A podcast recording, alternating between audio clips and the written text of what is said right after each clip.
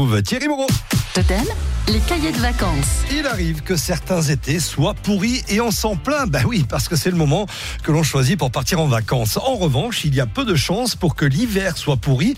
Alors pourquoi il y a des étés pourris et jamais d'hiver pourri, Thierry Moreau? Alors c'est un peu euh, comme les, les températures, c'est entre le ressenti et, et- et la réalité.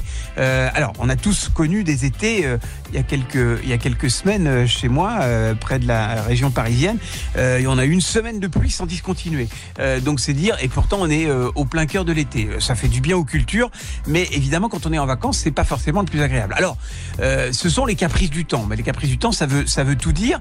À noter qu'avec le dérèglement climatique, les, les épisodes pluvieux l'été, c'est-à-dire que les dérèglements qui ne sont pas habituels en cette période, seront de plus en plus fréquents. Ça, c'est un postulat que les scientifiques ont aujourd'hui évidemment établi. Alors en revanche, on parle d'été pourri, on parle jamais d'hiver pourri. Ben, c'est une question toute simple.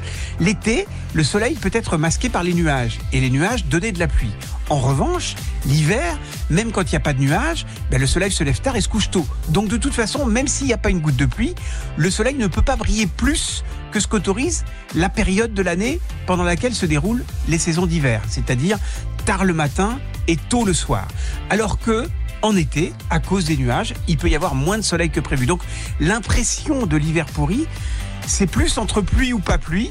Mais en ce qui concerne la luminosité et l'ensoleillement- l'en- l'en- l'ensoleillement, ça ne change pas grand-chose parce que de toute façon, le soleil est peu présent l'hiver à cause évidemment de la position de la Terre par rapport au soleil. En revanche, l'été, on s'attend à ce qu'il soit chaud, long et très au, au- au zénith, comme on dit, c'est-à-dire juste au-dessus du ciel, sauf quand il y a des nuages. Et quand il y a des nuages, il y a souvent de la pluie. Et donc, on parle d'été pourri, alors que le ressenti de l'hiver pourri, on peut avoir des hivers rigoureux, avec des températures froides, avec de la neige qui arrive de moins en moins, c'est vrai, à cause là aussi du dérèglement climatique. Mais en revanche, on parle jamais d'hiver pourri.